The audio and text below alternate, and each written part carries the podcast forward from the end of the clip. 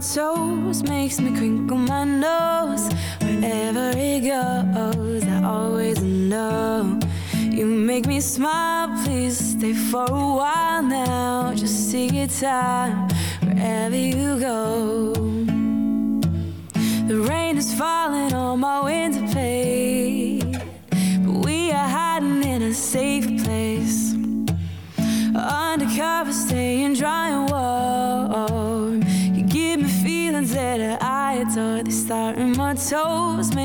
my nose. Wherever it goes, I always know. You make me smile, please stay for a while now. Just take your time wherever you go. But what am I going to say? Bonjour, bienvenue sur Balance ton fil.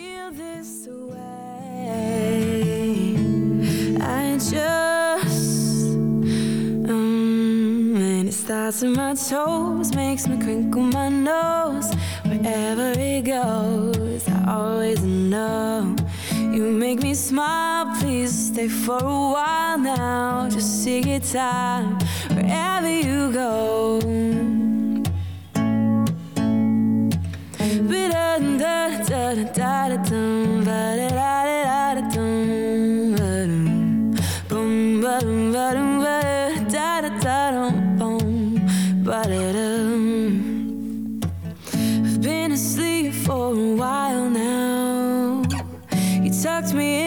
Like a child now.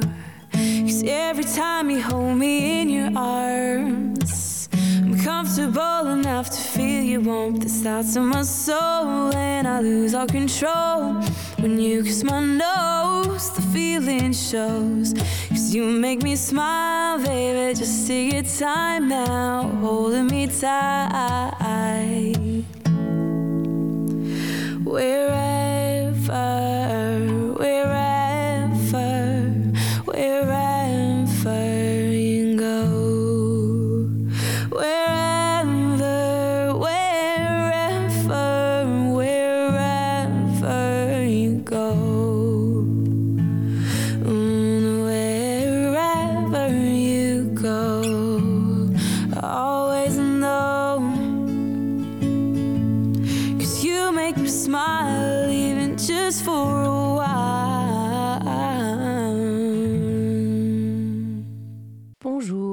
très heureux de vous retrouver. Aujourd'hui en plateau, Victoria, Alizé, Julie et aux manettes, Quentin. Bonjour à tous. Bonjour. Bonjour.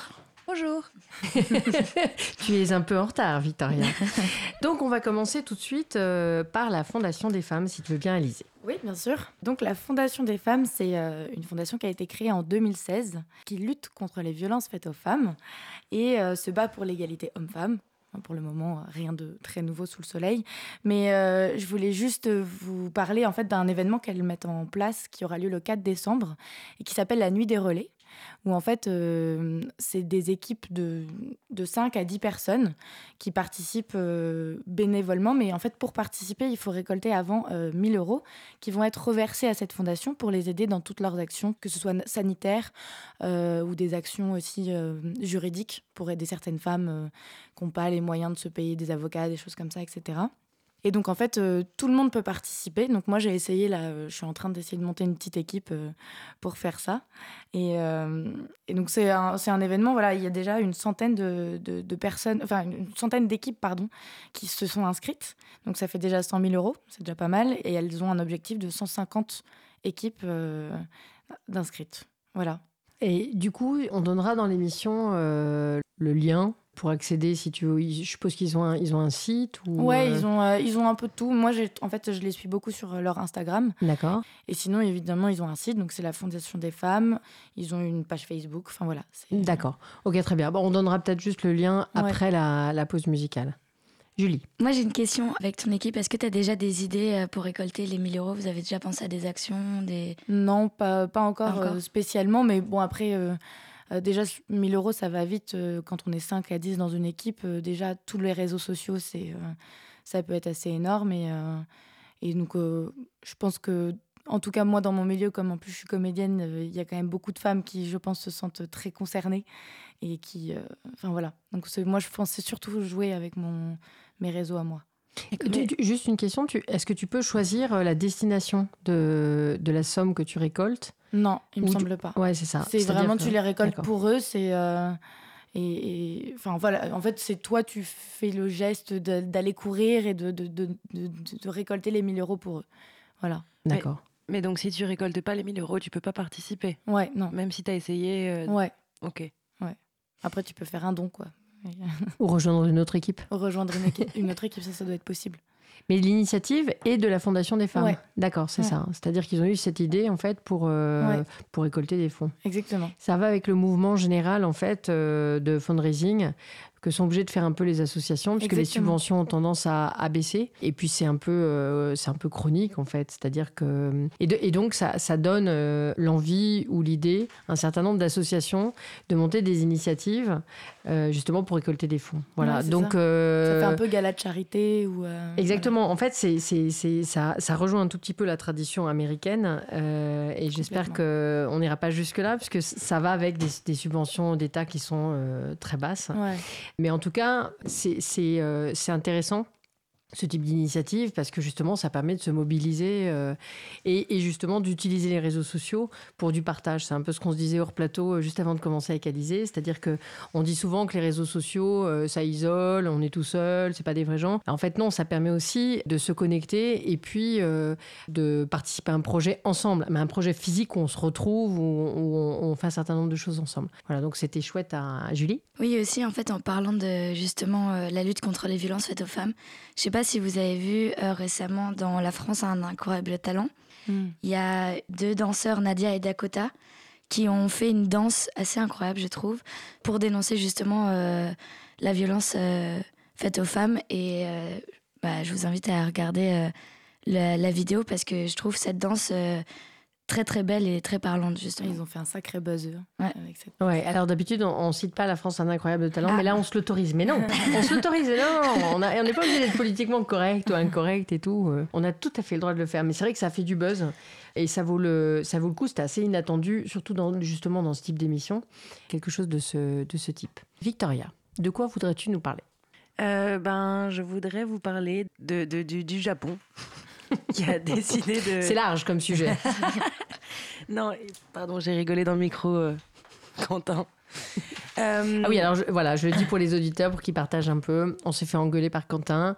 Il avait raison. La semaine dernière, on a trop ri dans le micro. Voilà. Donc, comme l'idée c'est de rire avec vous, en fait, on va rire de manière un tout petit peu plus discrète pour vous associer encore plus. Et je rappelle que vous pouvez appeler au 09 50 39 67 59. Alors du, coup, je voulais parler du Japon et du, du c'est, le pays qui a le plus haut taux de suicide euh, des pays de l'OCDE et en fait pour y remédier, euh, ils ont trouvé une solution. Enfin, c'est pas une solution parce qu'il y a toujours des suicides, évidemment, mais ils ont trouvé un moyen de au moins euh, réduire le taux de suicide en mettant des LED qui, par- apparemment par leur lumière, calment les euh, passagers. Et euh, donc du coup, c'est des lumières bleues qui les apaisent et euh, apparemment, ils ont des- eu des résultats assez euh, assez bon. Donc, euh, c'est parce que les gens sont moins euh, stressés, anxieux, euh, déprimés. Et du coup, et ils, ont fait, ils, ont, ils ont aussi installé ça dans un, en, Grande-Bretagne, dans certaines gares. Et ça a aussi réduit le taux de crime dans les gares. Et donc voilà, ça coûte cher parce que les infrastructures ne le permettent pas forcément. donc il y, a, il y a aussi une mise en place de barrières, comme nous on a aussi à Paris, hein, des barrières euh, sur la ligne 1 notamment ou la 14. Mais, euh, mais voilà, ces lumières euh, calment les esprits. Alors, calme ou calmerait Est-ce qu'on a des études Est-ce qu'on a des trucs ou Bah, c'était selon le. C'est un article que j'ai trouvé dans le, sur le site Facebook du World Economic Forum. mhm, Donc euh, évidemment, c'est à l'essai, ils viennent de commencer. mhm. euh, mais euh, C'est l'intention en tout cas. Bah, S'ils le mettent en place dans beaucoup de gares euh, partout au Japon, je pense que euh, ça, ça doit un tout petit peu marcher. Ok. Ok. Euh, Julie, de quoi souhaites-tu nous parler? Alors, moi, je voulais vous parler un sujet long ou un sujet court? Je vous laisse. euh, Un sujet court parce qu'après on fera une pause C'est ça. musicale. Donc, alors, euh, en sujet très court, il y a un site internet que j'ai trouvé il y a pas longtemps qui s'appelle Ça commence par moi. Et en fait, euh, ce site internet propose 500 actions qu'on peut faire euh, de manière individuelle pour euh, être euh, engagé pour sauver la planète. Donc, euh, ou être un citoyen responsable, de manière générale. Donc, il y a énormément d'actions. Par exemple, euh, sur le site, j'ai découvert que la monnaie locale parisienne est enfin en circulation. Je ne sais pas si je peux citer les endroits. On Bien peut sûr. donc, on peut s'en- le procurer à la hum, recyclerie, notamment. Et donc voilà. Et sinon, après, ils proposent énormément d'actions. Donc, euh, où on voit le temps nécessaire de l'action, le prix que ça peut coûter, donc euh, soit en faisant des économies par rapport euh, à notre consommation par exemple euh, de base et, combien on pourrait économiser d'argent en prenant, enfin en faisant cette action, etc. Donc le site est assez bien fait et c'est intéressant parce qu'en fait on se rend compte qu'il y a plein de petites actions qui paraissent très simples et très accessibles à faire et, et qui ont quand même un impact assez grand si tout le monde s'y met. Donc euh, c'est un peu l'esprit du colibri. Donc voilà. La question des, des monnaies locales est en train de s'étendre dans plusieurs pays d'Europe. Je ne saurais pas les citer. Je ne sais pas si c'est le cas d'ailleurs dans d'autres régions du monde. Peut-être tu, tu sais. ça, En Angleterre, euh, Angleterre. pas mal. Mhm. Après, en France, euh, je sais pas, je sais pas vraiment. J'ai vu qu'à Toulouse, euh, il y avait aussi des monnaies locales à Paris et sûrement dans dans d'autres villes. Après, je pense que les monnaies locales sont plus intéressantes dans des petites euh, villes euh, qu'à Paris, parce que je me dis que c'est une, chouette idée la monnaie locale parisienne, mais c'est vrai que l'impact et l'idée de la monnaie locale à Paris peut-être euh, a peut-être moins de moins d'impact parce que si la monnaie locale vise à euh, favoriser les les enfin favoriser les, les échanges locaux je sais Tu n'as pas beaucoup dormi, Julie, je crois. si si je suis partie un petit peu loin mais euh, mais voilà C'est dur de revenir après. Hein, quand on, tu vois, on se lance et puis. euh, euh, Exactement. Non, mais c'est ça. C'est juste, euh, en résumé, je me demandais, enfin, je trouvais que c'était une bonne idée, la monnaie locale à Paris. Mais c'est sûr que aider les petits commerçants parisiens, il y en a. Mais c'est peut-être moins, moins important que dans des petites villes françaises où on peut connaître plus facilement le petit producteur, euh, etc. C'est peut-être un sujet sur lequel on pourra faire un droit de suite parce que euh, il me semble que la monnaie locale, elle sert beaucoup aussi pour l'insertion.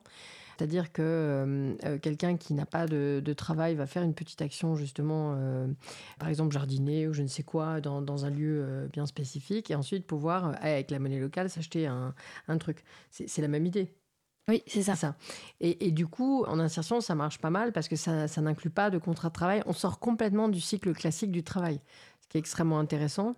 Euh, alors juridiquement, c'est un peu, euh, un peu complexe et intéressant, mais c'est des pistes euh, à creuser en fait, parce que du coup, au lieu que la personne, euh, alors je parle même pas des personnes en insertion, je parle vraiment des personnes qui sont désinsérées en fait, plutôt qui sont exclues, et ça favorise vraiment euh, l'inclusion de pouvoir obtenir un bien, alors que ce soit des vêtements euh, ou autre chose, en échange d'un petit travail fait. Voilà. Alors que le chemin à faire jusqu'au au travail, disons, salarié, CDD, intérim, CDI est très très très loin. Euh, voilà. Donc euh, du coup, euh, du coup, c'est une très belle initiative. On va euh, lancer notre première musique, si tu veux bien, Quentin. Cause commune, cause-commune.fm. Something hides in every night, brings desire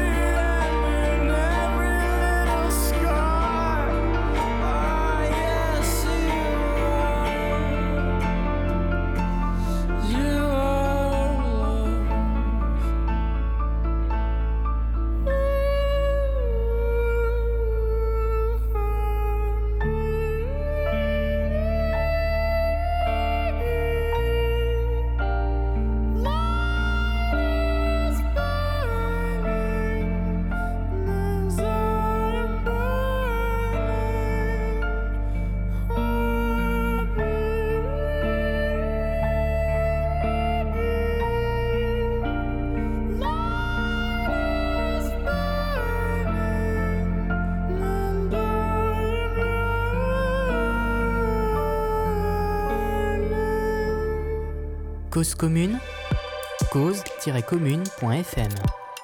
Et toi, c'est On revient en, en plateau. On était en train de, se- de continuer à, à réfléchir sur les différents sujets. Donc, euh, je vais passer la parole à Alizé. Merci. Alors, euh, moi, je vais vous parler d'Ecosia. En plus, euh, ça permet de répondre par euh, ça commence par moi. Parce que euh, finalement, ça, c'est un petit geste. Ecosia, c'est un moteur de recherche propre, on va dire, qui, euh, à chaque fois que vous faites euh, une recherche, donc c'est au bout de 45 recherches, sauf que ça va très très vite, on plante un arbre. Et en fait, c'est un moteur de recherche qui est allemand, qui a été créé en 2009, qui permet la reforestation dans plusieurs pays du monde, mais aussi, euh, du coup, de créer des emplois, de, de compenser euh, le bilan carbone euh, en plantant plein d'arbres. Ça permet aussi de protéger la, diversité dans les, la biodiversité dans les pays, de restaurer les sols. Et donc, c'est vraiment, dès qu'on plante des arbres, c'est en fait. c'est qu'il n'y a que du positif pour l'é- l'écosystème, que ce soit économique et, et, oui, et de la biodiversité dans les pays. Voilà. J'ai du mal à savoir si c'est très utilisé, par exemple. Euh, je crois que si, Ouais. de plus en plus, parce que euh, ils ont une, euh, ils ont ici un, un moyen de communication où ils ont très bien compris que YouTube, les réseaux sociaux et, et tous les influenceurs, etc., étaient assez importants aujourd'hui. Et donc en fait, ils, ils créent des espèces de, de voyages où ils font venir des, des YouTubeurs avec des, des millions de- d'abonnés, histoire de Donc, il y a du marketing à côté. Ouais, il y a beaucoup, beaucoup de ça. marketing. Ouais. Mais d'ailleurs, euh, en fait, c'est assez intéressant parce que euh, ils mettent euh, leur bilan financier de tous les mois sur leur site. Et donc, ça permet de voir. Et en fait, il y a quand même pas mal d'argent aussi qui est du coup reversé à des actions marketing parce que ça permet de faire en sorte que ça ça grossisse et que. Voilà. Donc ils ont une vraie politique de développement Ouais, euh, et une, en tout cas une volonté de transparence. oui, tout à fait. Ouais, ouais. Et normalement, ils protègent aussi, euh, enfin c'est ce qui, c'est ce qu'ils disent dans leur euh, politique de confidentialité. Ils protègent aussi euh, nos, nos données et, et voilà, ils veulent surtout pas les utiliser, voilà. Et en plus, ce qui est pratique avec ce genre de moteur de recherche, c'est qu'au final, ils sont assez complets, enfin Cosia notamment, et, et qu'en fait, il y a toujours possibilité, si on fait une recherche et qu'on ne trouve pas ce qu'on voulait trouver à la base, on peut toujours après retourner dans un moteur de recherche euh, plus traditionnel et donc garder euh, par exemple le Cosia comme euh, moteur de recherche euh, Par défaut. par défaut ouais, et au final fait. euh, retourner sur une autre euh, sur un autre moteur de recherche pour euh, des recherches plus précises par Pour exemple la recherche, ouais, c'est ça Ça, c'est pas mal parce que euh, parfois on est un peu bloqué. En fait, on peut pas demander à Ecosia d'avoir l'efficacité de certains moteurs de recherche euh, qu'on va pas citer. hein. Nous tairons le nom. parce que nous sommes les amis des petits, des courageux et des indépendants. Mais, euh, mais c'est vrai que la possibilité d'aller euh, sur un, un moteur mainstream Mm. permet d'être euh, d'être efficace et, Mais- et d'avoir les deux finalement. Mais pour le coup, pour l'avoir testé là quand même pendant un, un petit bout de temps, j'ai j'ai pas eu beaucoup à justement euh, aller sur d'autres moteurs de recherche euh, parce que ils sont quand même assez euh, assez assez C'est performant assez. Ouais. Et je pense que plus justement ils grandissent et plus ils et plus ils sont utilisés, plus ils sont performants en fait aussi. Donc Ouais. euh, C'est ça. donc c'est non, c'est franchement moi je le trouve super ce, ce moteur de recherche. Mais ça, moi, je me, ce que je me demande, c'est parce que j'ai encore du mal, moi, à, à changer de, de moteur de recherche et d'utiliser les plus petits, justement. Euh, parce que euh, co- comment tu sais, en fait, qu'ils sont performants? Bah, C'est-à-dire que quand tu fais une recherche, euh, t'as as, forcément les, les premiers choix, en fait. Et les en général, si les premiers choix sont un peu similaires à d'autres moteurs de recherche, moi, c'est comme ça que je trouve que c'est performant. C'est que je vais pas faire 15 pages pour trouver ce que je voulais. Tu vois Oui, mais parfois, quand tu veux faire une recherche et que tu as besoin de lire plein d'articles, que ce soit un gros moteur de recherche ou un petit, en fait, euh, j'ai du mal à savoir comment tu sais si c'est si c'est vraiment s'il y a vraiment tout ce que- sur le sujet que tu voulais savoir ou non. Bah, De toute façon, tu tombes sur les mêmes pages. Je comprends pas ta question, je crois. Si, moi j'ai compris en Ouais. fait, je crois avoir compris. Euh, le, le- En fait, si tu veux, quand tu cherches quelque chose d'extrêmement précis, Ouais. euh, tu vois, avec un nom, un prénom, une chanson, je sais pas quoi, enfin Mm. peu importe par quel moteur de, de recherche tu passes, puisque c'est tellement simple à définir que tu tombes dessus. En revanche, si tu veux, par exemple, quand tu as quelque chose qui est plus complexe dans ta recherche, notamment des sujets d'études, Ouais. euh, et que tu n'arrives pas sur un site d'études comme celui de Sciences Po, dont le nom m'échappe, vous allez peut-être me le dire, mais euh, Joachim, si tu étais là et pas en Écosse, tu me le dirais. Le, le- donc, quand, quand tu fais, quand ta recherche est plus floue et que tu utilises plein de mots-clés, etc., c'est là que tu commences à buter sur des, sur des choses, tu vois. D'accord, oui. Tu vois ce que je veux dire? Parce Oui, qu'en vois. fait, comme tu sais pas exactement ce que tu cherches, tu fais plus, plus, plus, euh, et, et, et, et en fait, euh, moi, par exemple, souvent, je me rends compte, si tu veux, que euh, je suis pas sur le, le moteur de recherche le plus efficace, parce que ma recherche est toute pourrie. En tout cas, ce que, ce que je retrouve, tu vois, ma requête, elle était un petit peu floue. Je tombe, si tu veux, sur des objets qui sont pas ce qui m'intéressait, et, et du coup, je change de moteur de recherche. Mais effectivement, le fait de pouvoir aller sur un moteur qui celui d'Ecosia, et on, on vous incite vraiment, hein, on, on est très écolo dans cette émission, le, le- vous l'aurez compris, le, tu, tu vas sur Ecosia, ta recherche est, est parfaite, bah, tu, tu y restes. Ta recherche est un peu moins bonne, effectivement, tu as la possibilité de t'échapper vers un autre. C'est parfait, sûr. en fait. Oui, Et puis le geste est fait, c'est-à-dire le premier geste d'Ecosia est fait. Oui. C'est ça? oui, tout à fait. D'accord. Alors, on va rester justement sur les sujets euh, d'environnement. Tu veux bien, Victoria? Je crois que tu vas nous parler du Sahara.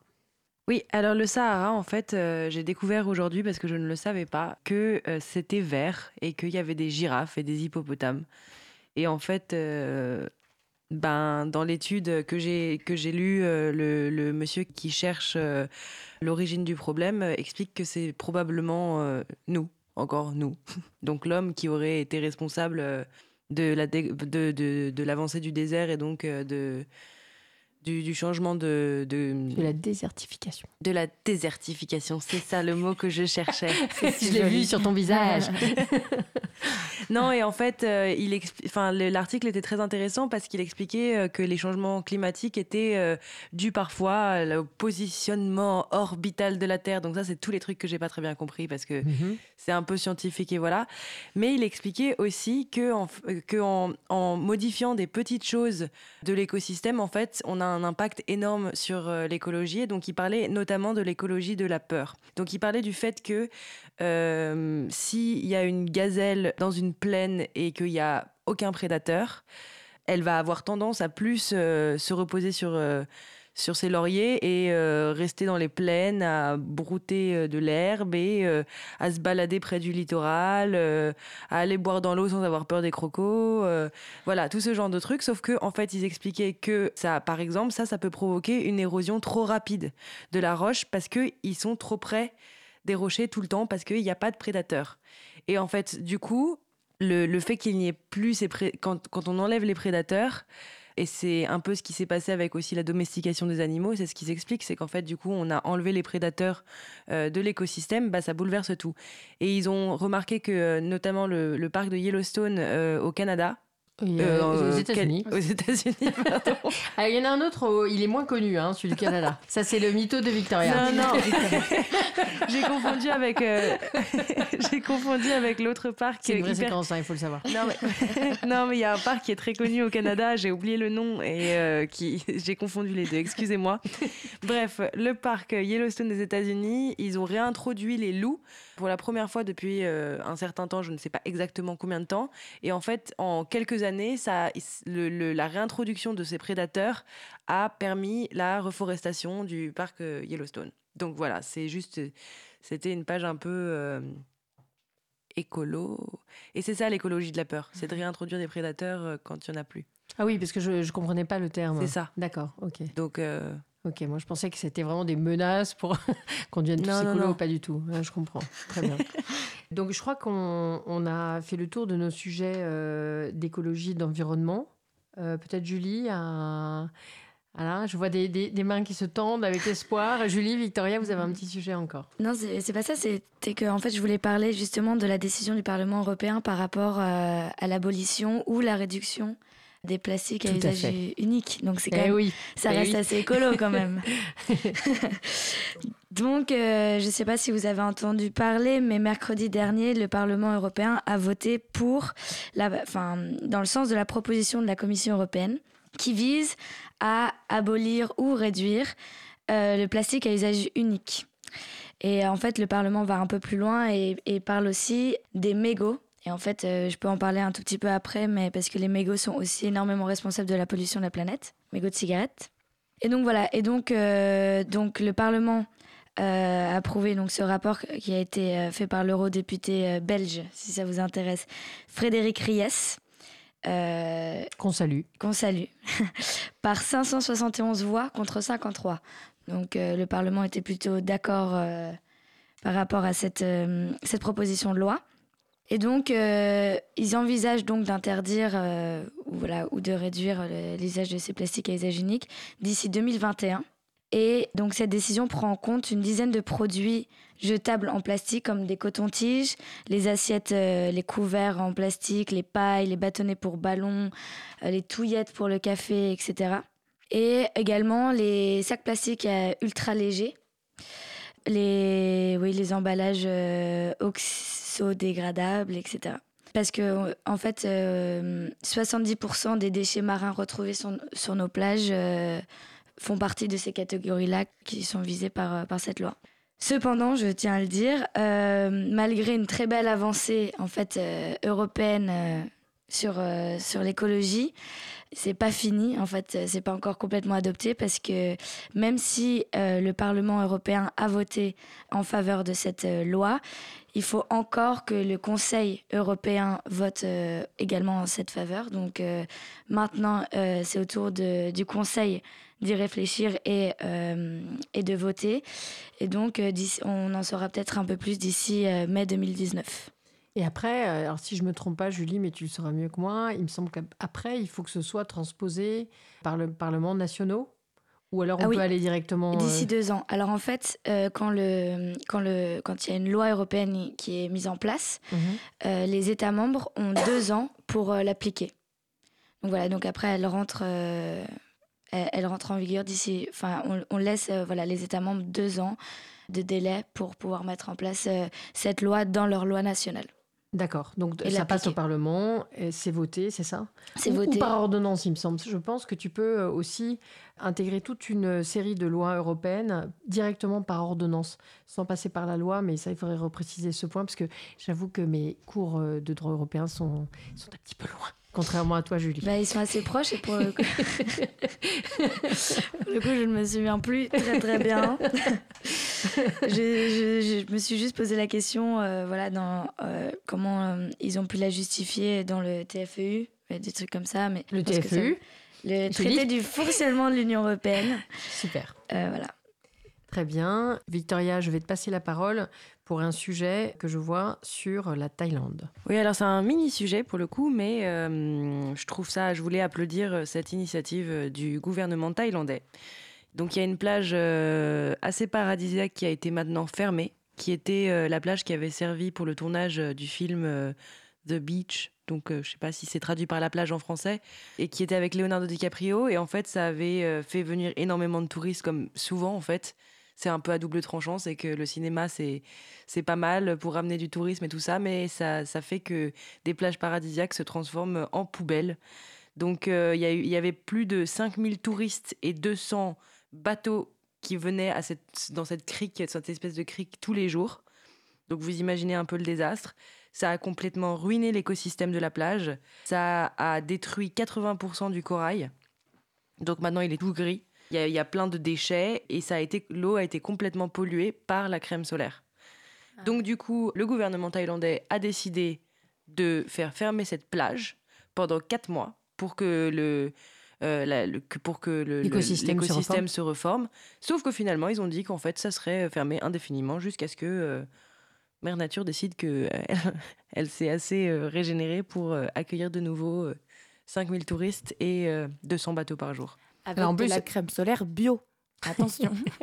Mais alors, Sinon, en plus, c'est un peu ballot parce que Leonardo DiCaprio, justement, euh, c'est vraiment un des Oui. chantres de l'écologie. Donc, c'est quand même. euh, c'est un- peu raide. Mais du coup, Euh. c'est, euh, il faut une isolation pour, pour que ça puisse se régénérer. Mais c'est vrai, vrai que c'est ironique. hein, le pauvre Leonardo DiCaprio, euh, je- mais je pense qu'il n'est pas responsable. Euh, Enfin, non, non, non. Mais je pense qu'il en est même désolé. Peut-être qu'il a même fait du lobbying. euh, Non, mais c'est le cas euh, de tous les. Non, mais c'est le cas de tous les lieux euh, touristiques euh, qui sont vus au cinéma. C'est-à-dire que vraiment, euh, ça, ça a des conséquences écologiques. euh, euh, je, je crois que c'est le, le cas de la baie d'Along, par exemple.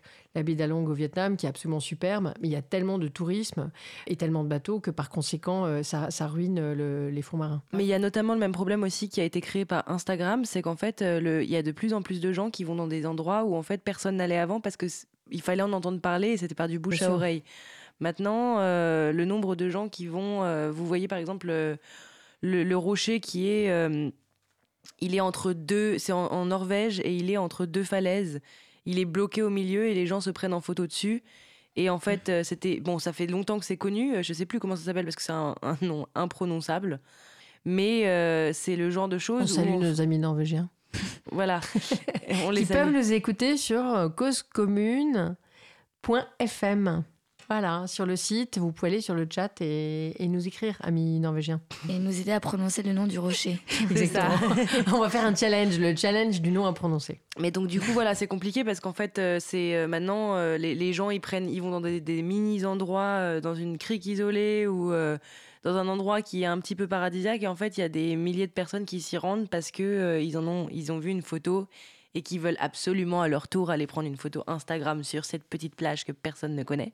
Oui, mais ça, ça revient au problème euh, général des selfies, etc. C'est-à-dire que euh, mm, prendre un selfie devant la Tour Eiffel, en fait, euh, peu, peu de gens le font, à part les, les- les touristes qui sont, qui sont de passage. Mais on cherche vraiment le, le lieu où on sera, euh, le, le- le lieu paradisiaque en, en fond, en fait, euh, qui sera le plus valorisant pour soi. Ça veut dire qu'en fait, on est euh, très picky, qu'on cherche vraiment l'endroit un peu pointu, euh, que les gens connaissent pas, et donc, euh, ou le plus beau, effectivement. Voilà. Donc, ça a des conséquences, euh, Victoria Et je voulais juste finir avec un, autre micro-sujet qui est euh, plus sympathique, c'est que j'ai vu aussi un, article ce matin de, de qui, parlait de, gens qui recyclent le, le plastique.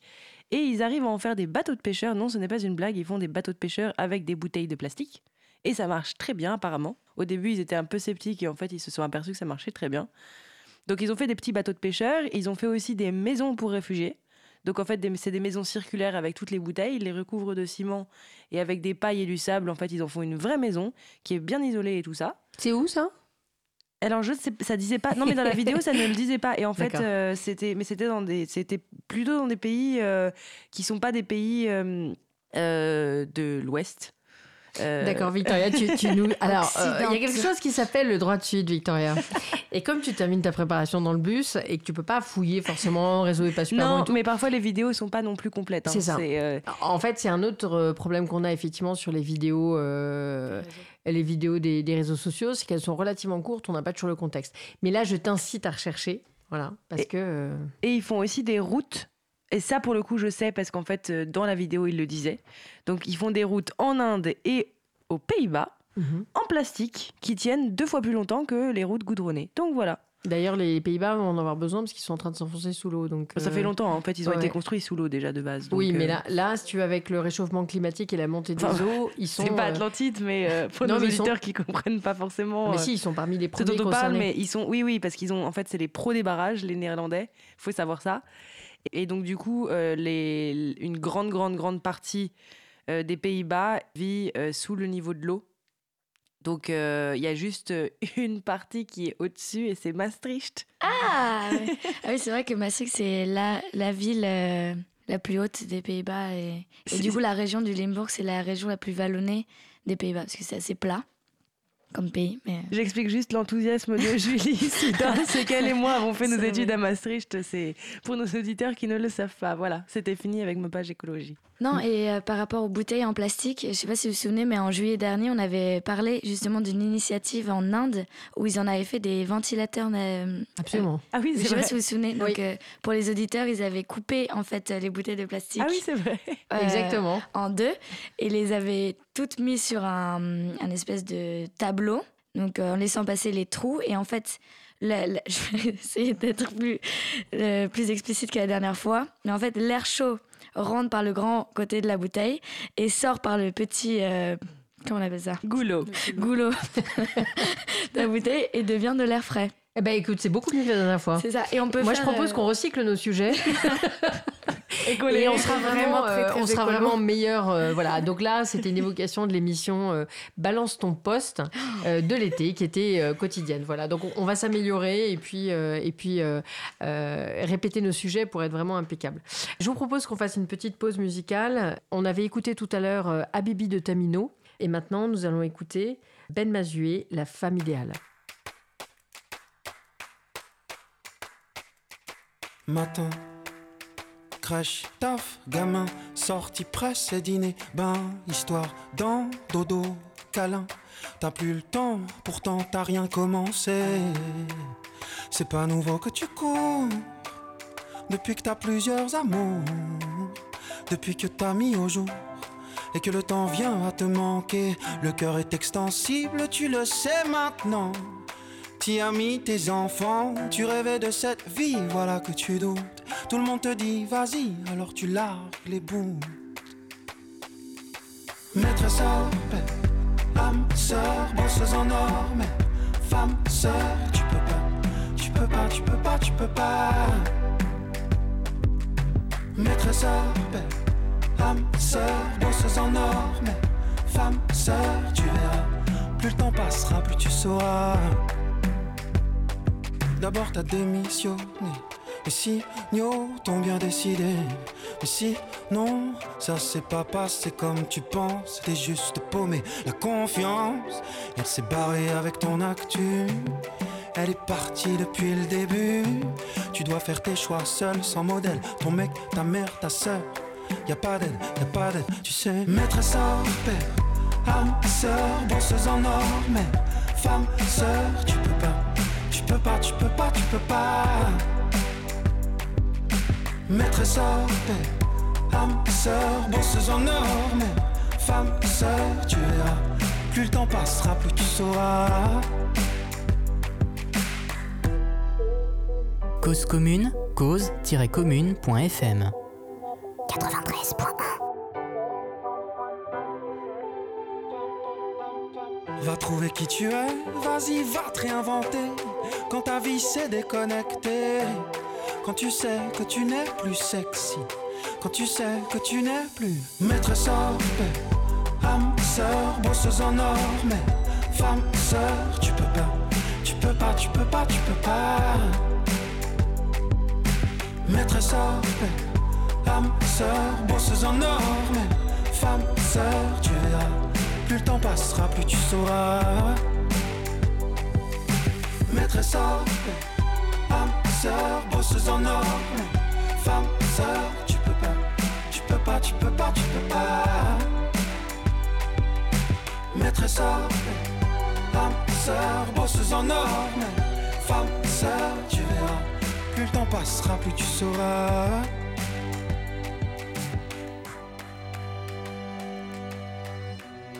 Cause commune, cause-commune.fm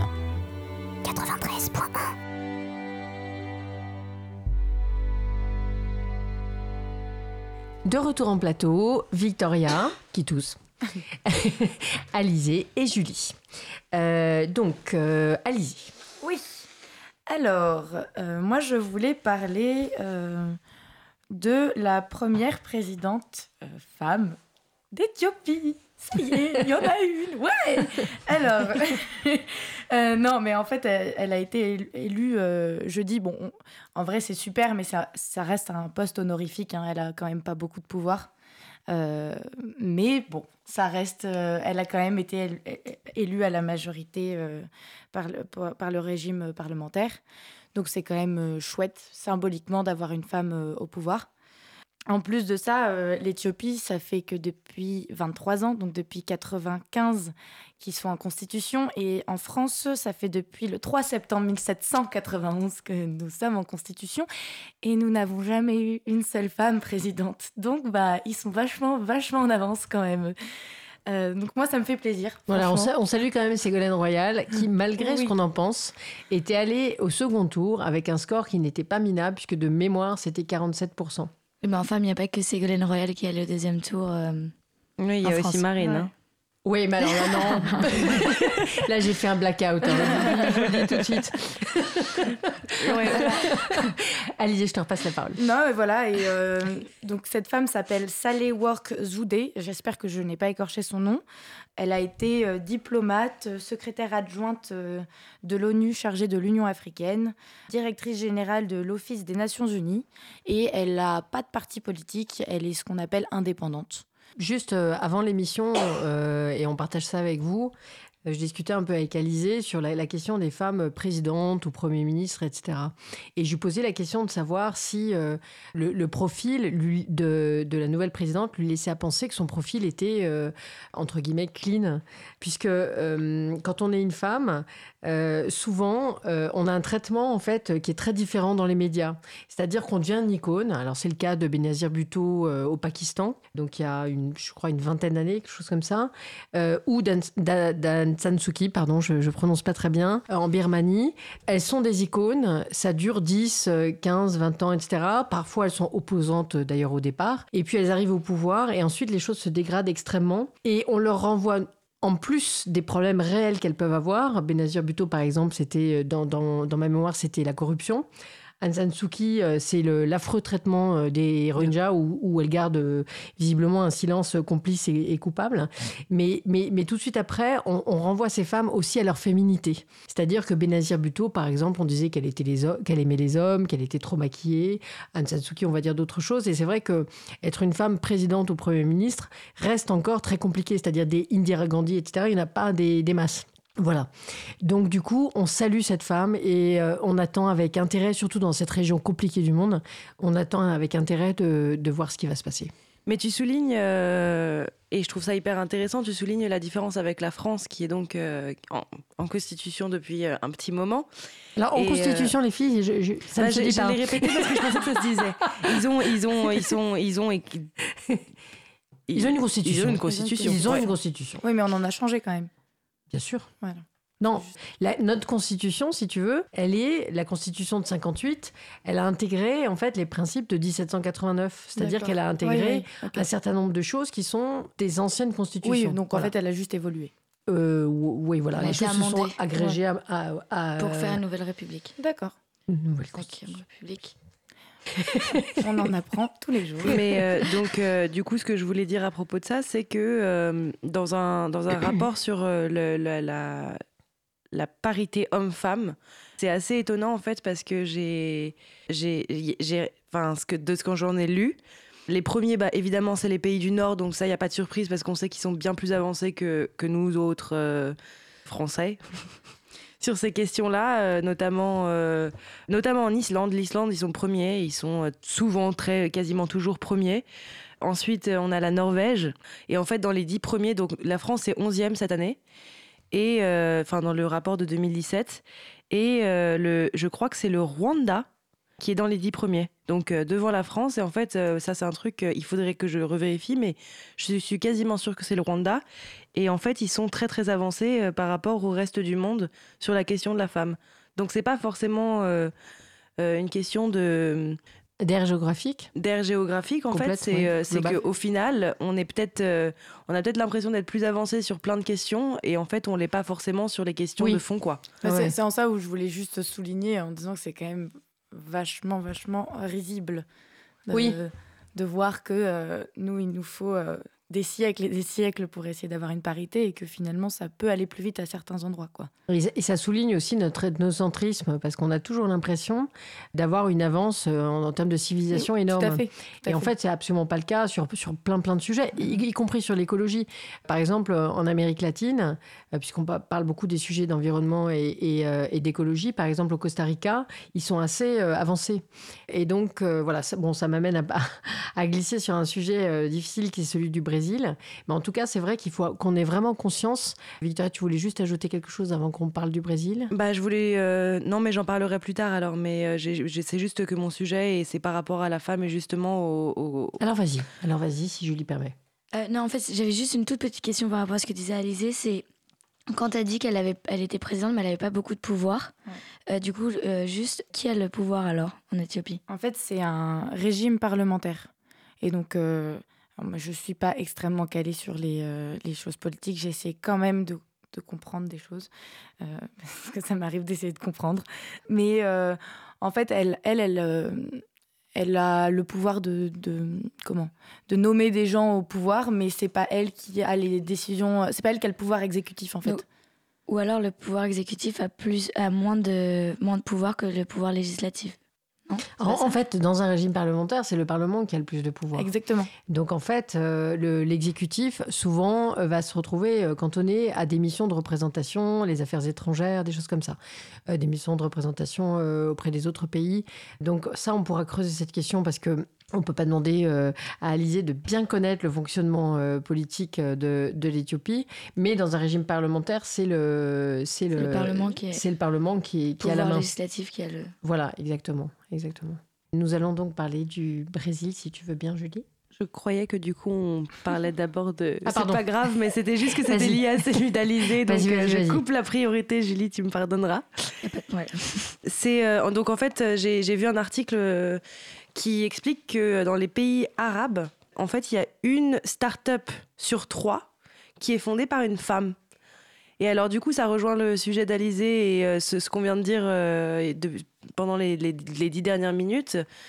euh, sur le fait que ben, on a l'impression qu'on est vachement en avance sur plein de trucs et en fait il y a plus de femmes donc qui fondent des startups dans les pays arabes que dans la Silicon Valley. Mhm.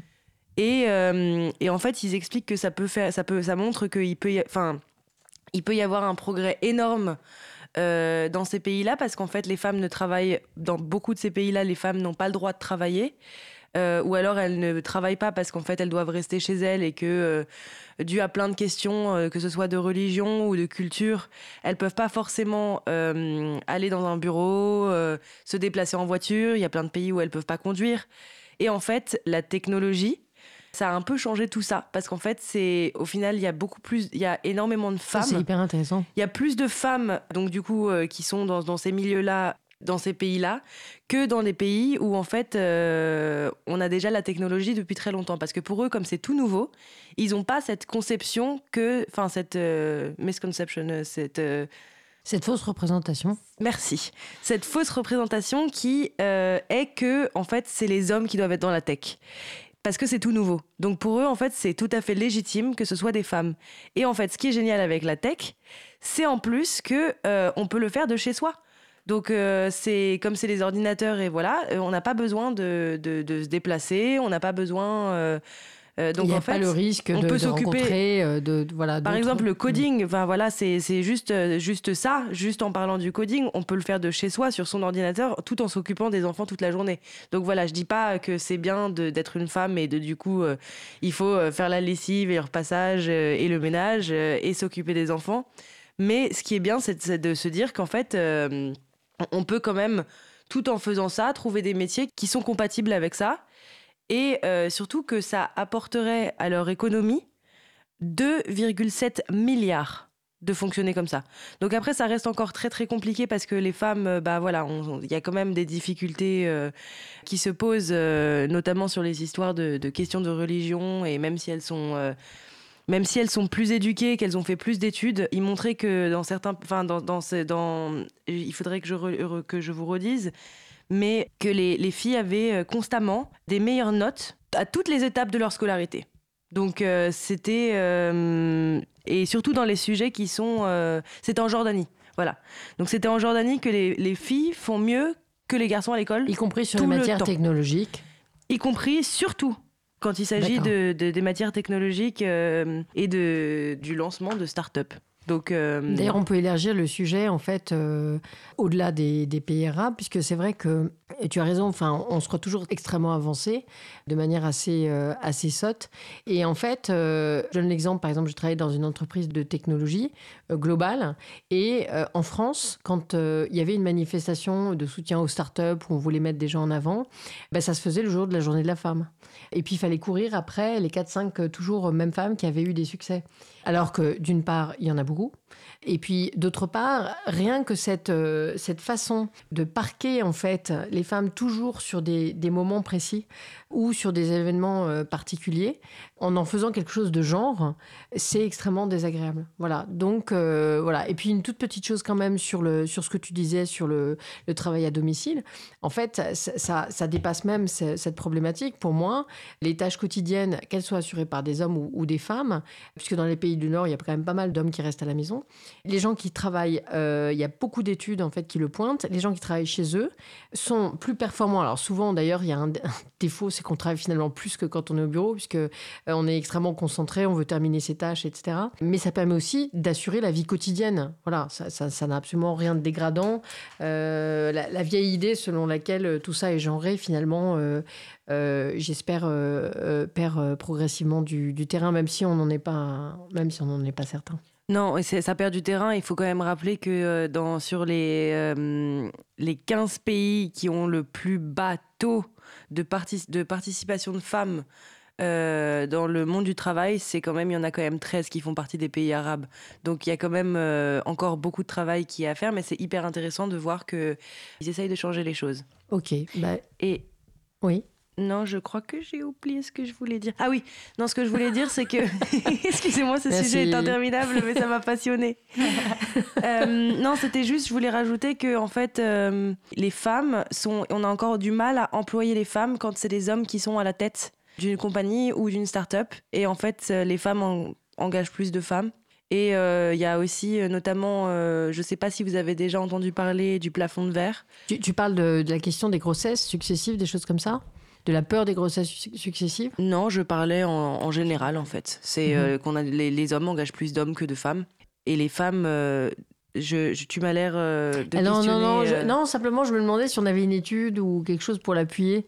Mais bah, peut-être dans un il y en a 38. plein, il y en a plein. non, mais il y en a plein des études en fait. C'est juste que là, on n'a pas forcé. C'est l'OCDE. euh, voilà. D'accord. Donc euh, c'est, je fais confiance à l'OCDE pour être quand même assez. Que tu n'avais pas cité. Oui, je ne, l'avais pas cité, excuse-moi.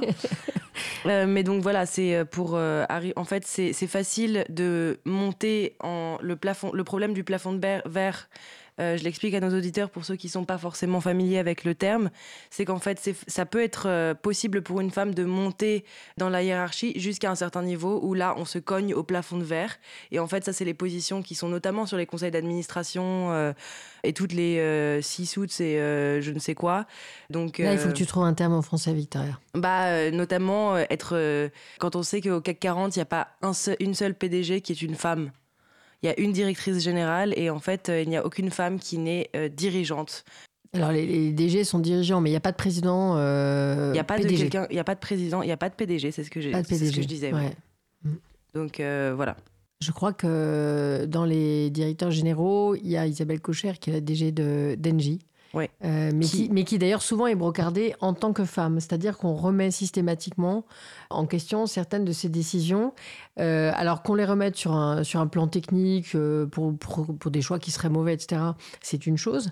Mais en l'occurrence, on va très souvent sur cette question-là, parce qu'évidemment, quand vous êtes une parmi euh, 40, évidemment, vous êtes sous le feu des projecteurs. Et donc, il est facile de vous décrédibiliser, délégitimer, etc. Surtout qu'en plus récemment, ça a fait du bruit quand même parce qu'en fait, ils ont nommé un nouveau président et en fait, elle euh, devenir donc du coup PDG et tout le monde se disait enfin une femme au CAC 40 et en fait non. Ça a été un homme qui a été nommé, donc il y a un homme qui est président, elle, elle reste directrice générale. Donc ça prouve que quand même on a encore du mal euh, à... Enfin, pour... enfin, si elle fait du bon travail, euh, après il y a sûrement d'autres rais- raisons, hein, mais voilà. Ouais, Ils là, on parle vraiment euh, des, des critiques qui sont des critiques. Bon, de maintenant genre. le Brésil, hein, excusez-moi. Oui. Alors, ce qu'on va faire, euh, parce que c'est vraiment un sujet en soi, c'est un sujet assez lourd, puisque les élections au Brésil ont lieu demain.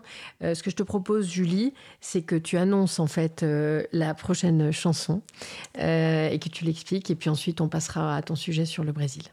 C'est ça. Alors, euh, j'ai choisi une chanson de Charles Aznavour qui s'appelle Les émigrants. Et en fait, j'ai choisi pour plusieurs raisons. D'abord, pour faire un petit hommage à Charles Aznavour qui nous a quittés récemment. Et aussi également parce que euh, dans toutes les effervescences euh, sur euh, la crise des réfugiés, etc., en fait, je trouve assez intéressant que Charles Aznavour, qui est quand même considéré comme un monument de la chanson française, soit lui-même issu de la migration. Et c'est un énorme, un- je trouve un très joli euh, message, comme quoi les euh, émigrants ou les immigrants participent à la culture française et, euh, et que quelqu'un comme euh, Aznavour euh, le montre très bien. Et aussi parce que euh, dans quelques jours, je vais devenir euh, une euh, immigrante pour Voilà. un petit peu de temps, un, un- un temps assez court. Au Sénégal, donc voilà. euh, elle nous appellera en plateau, elle fera des petits sujets, j'en suis sûre. Donc euh, voilà, on va passer cette, euh, cette très belle chanson, Les émigrants, qui est d'ailleurs euh, peu connue personnellement. Je connais pas mal de chansons de Charles Aznavour, mais celle-ci, je ne la connaissais pas. Donc merci Julie pour ce choix.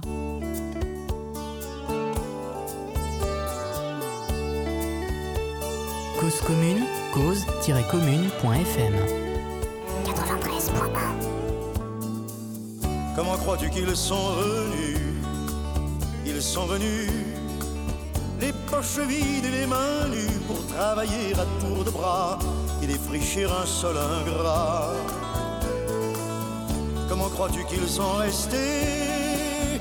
Ils sont restés en trimant comme des damnés sans avoir à lever les yeux pour se sentir tout près de Dieu.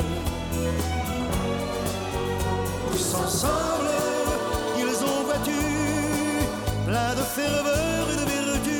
Tous ensemble, bâti un temple à temps perdu. Comment crois-tu qu'ils ont tenu? Ils ont tenu en étant croyants et têtus, déterminés pour leurs enfants à faire un monde différent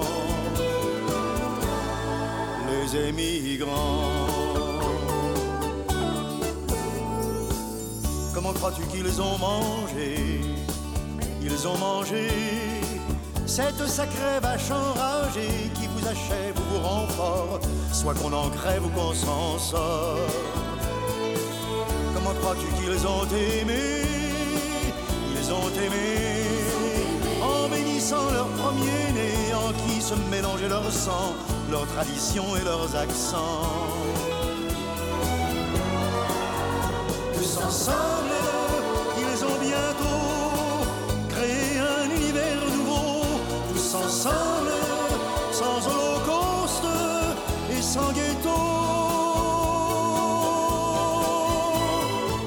Comment crois-tu qu'ils ont gagné? Ils ont gagné quand il a fallu désigner des hommes qui avaient du cran. Ils étaient tous au premier rang.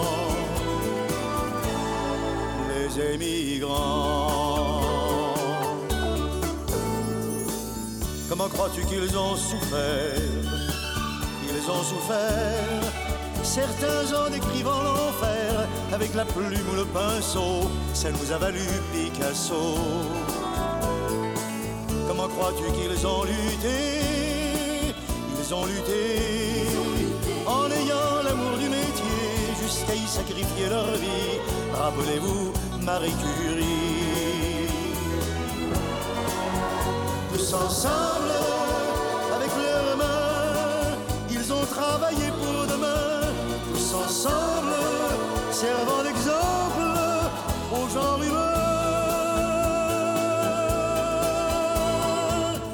crois-tu qu'ils ont fini?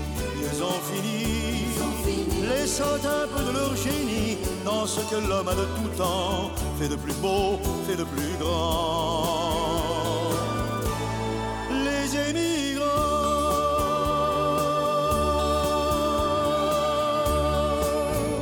Cause commune, cause-commune.fm 93.1 Je vais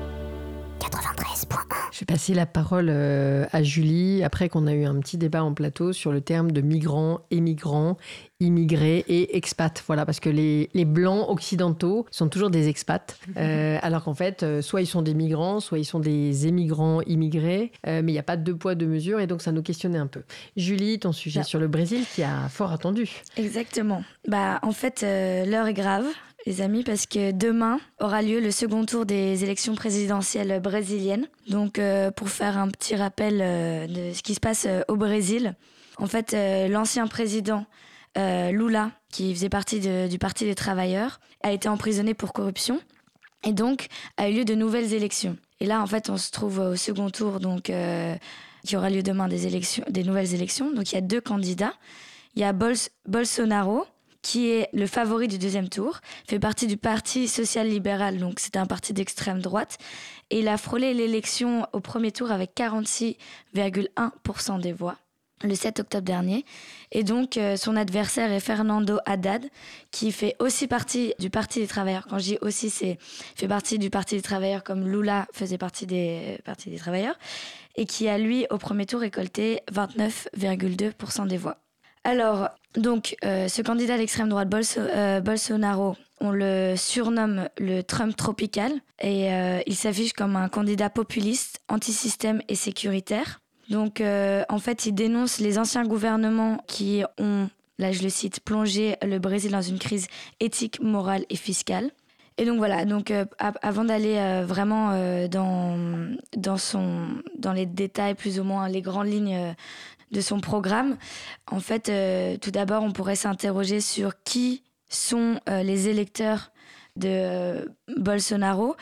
En fait, ce sont en fait, il y a 30% des électeurs qui sont des évangélistes, parce que Bolsonaro en fait euh, est assez traditionnaliste. Je sais pas si on peut utiliser ce Mhm. terme-là. Ouais. Et euh, il est notamment contre, enfin, il est extrêmement homophobe. Je vais pas faire de parallèle, mais il est extrêmement homophobe et aussi, euh, il veut renforcer en fait euh, les lois contre l'avortement au Brésil.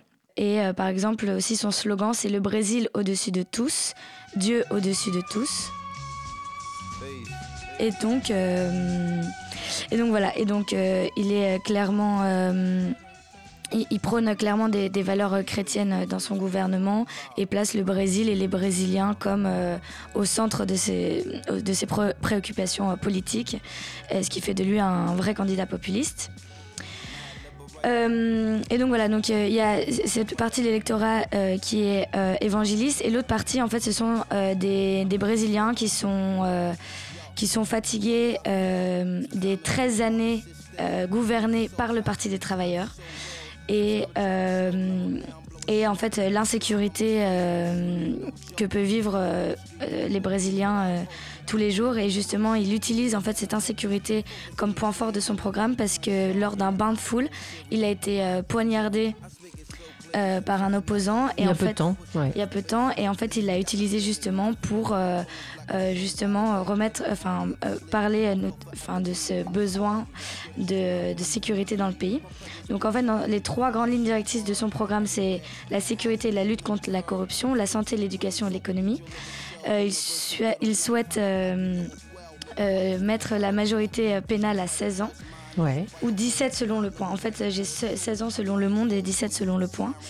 Euh, réduire l'insécurité en faisant des investissements massifs des forces de police, protection il veut mettre en place une protection juridique d'État pour éviter les condamnations des forces de l'ordre suite à des bavures, donc ce qui est assez, euh, assez grave en fait.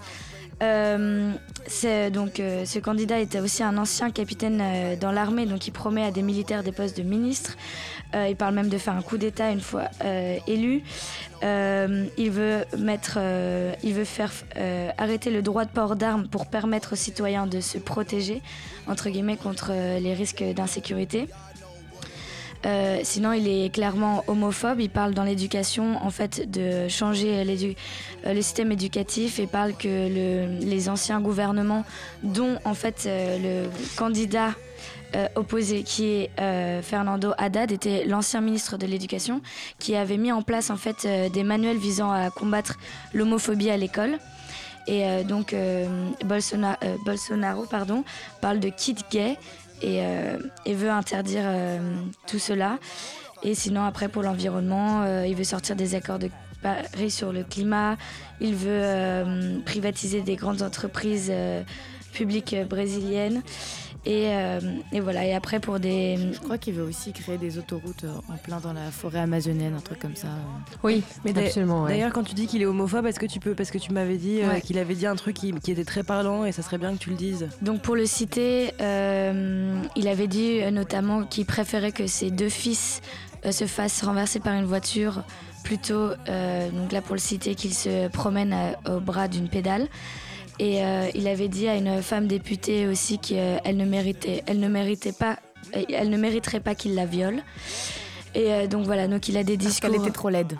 Ce qui était trop laide, voilà. Donc il a des discours extrêmement. Un grand monsieur. Et, voilà, donc là c'est assez, assez grave. Donc euh, en fait, le Brésil pourrait tomber dans la dictature dès demain. Et, du coup, c'est vrai que c'est extrêmement préoccupant. ça va avec un mouvement euh, populiste euh, qui en fait euh, s'étend un peu partout dans le monde. Je voyais un article que je vous conseille très intéressant sur les droites radicales qui fondent sur le globe, un article de Libération. et donc voilà, c'est vraiment à suivre. Il était extrêmement bien placé effectivement.